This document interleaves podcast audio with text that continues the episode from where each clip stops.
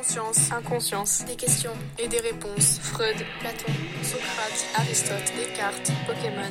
Qui suis-je? Web Radio, Café Philo.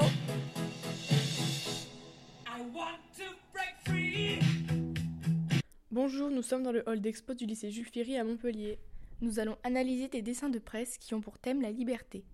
Cartooning for Peace signifie dessin pour la paix. C'est un réseau de dessinateurs de presse qui travaillent pour la paix dans le monde en utilisant les dessins comme moyen d'expression universel. Bonjour, je m'appelle Lucas. Bonjour, je m'appelle Cassandra. Bonjour, je m'appelle Aïna. Je m'appelle Owen. Bonjour, je m'appelle Aziz. Bonjour, je m'appelle Yanis. Salut, je m'appelle Doha. Bonjour, c'est Yassine. Bonjour à tout le monde, je m'appelle Amar Mohamedan. Moi, je m'appelle Leïla. On est tous ensemble pour un atelier philo. Ce qu'on va vous proposer aujourd'hui, c'est donc d'être capable d'argumenter sur la liberté et la liberté d'expression. Je suis pas contre la liberté d'expression. Il doit y avoir une limite, c'est-à-dire euh, pas envisager la haine. Cette caricature montre la crainte euh, des dessinateurs qui dessinent des signes euh, religieux euh, et plus précisément les douze Danois qui ont été victimes de leurs dessins. Selon moi, je pense que on peut rire de tout, mais il y a une limite à ne pas dépasser. Ça peut blesser les gens qui ne veulent pas rire de ce sujet. Le dessinateur de presse est un métier à risque. Dans la caricature, on voit un chat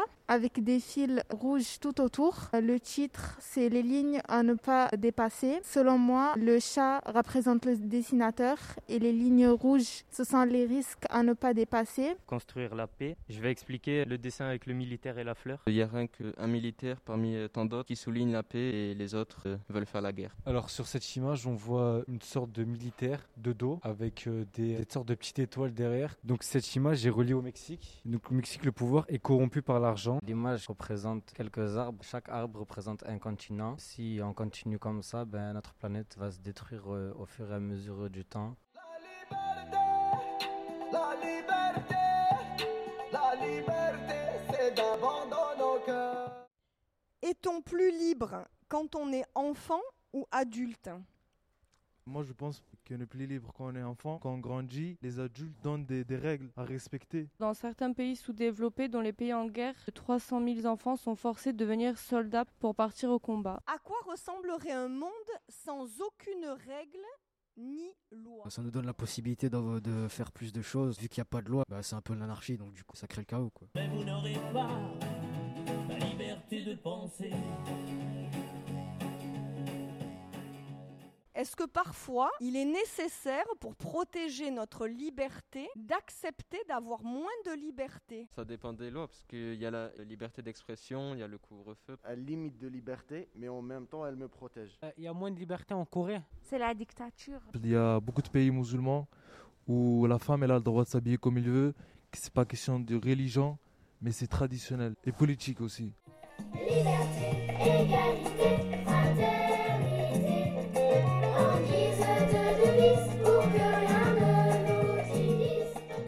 La première question à laquelle vous allez chacun individuellement répondre. Pour moi, la liberté, c'est... Pour moi, la liberté, c'est euh, faire euh, ce que je veux, mais sans euh, atteindre à autrui. Pour moi, la liberté, c'est être libre en, tout en respectant la liberté des autres. Pour moi, la liberté, c'est de faire ce qu'on veut tant qu'on reste dans la limite du raisonnable. Pour moi, la liberté, c'est faire ce que je veux dans la limite du respect. Pour moi, la liberté, c'est faire tout ce que l'on veut, mais savoir aussi respecter la liberté des autres comme on voudrait qu'ils respectent la nôtre. Pour moi, la liberté, c'est euh, ben, en respectant les autres, vivre ben, comme on veut, sans être jugé. Est-ce que l'obligation de se vacciner serait une atteinte à la liberté?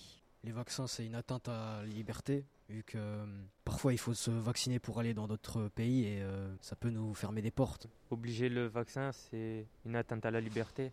Pour moi, c'est une atteinte à la liberté parce qu'on ne sait pas quel effet ça aura euh, sur notre corps. Chacun devrait choisir euh, s'il veut se vacciner ou non et que pour moi, se vacciner ou pas, c'est quelque chose de privé. Pour moi, c'est une atteinte à la, à la, vie privée, oui et non, parce que d'un côté, c'est vrai qu'on nous oblige à le faire, mais de l'autre, c'est pour nous préserver euh, des maladies contagieuses. Pour moi, c'est une atteinte à la liberté parce que j'ai pas envie de le faire. Hmm, pour moi, c'est une atteinte à la liberté car euh, on est libre de nos choix. Si on n'a pas envie de se faire vacciner, euh, on ne le fait pas. Le vaccin, euh, ça dépend. C'est chacun comment il le pense. Il y a des gens qui pensent que c'est pas bien, il y a des gens qui pensent que c'est bien. Et, et chacun, il fait ce qu'il veut. On vous dit à demain et rentrez bien chez vous en toute liberté.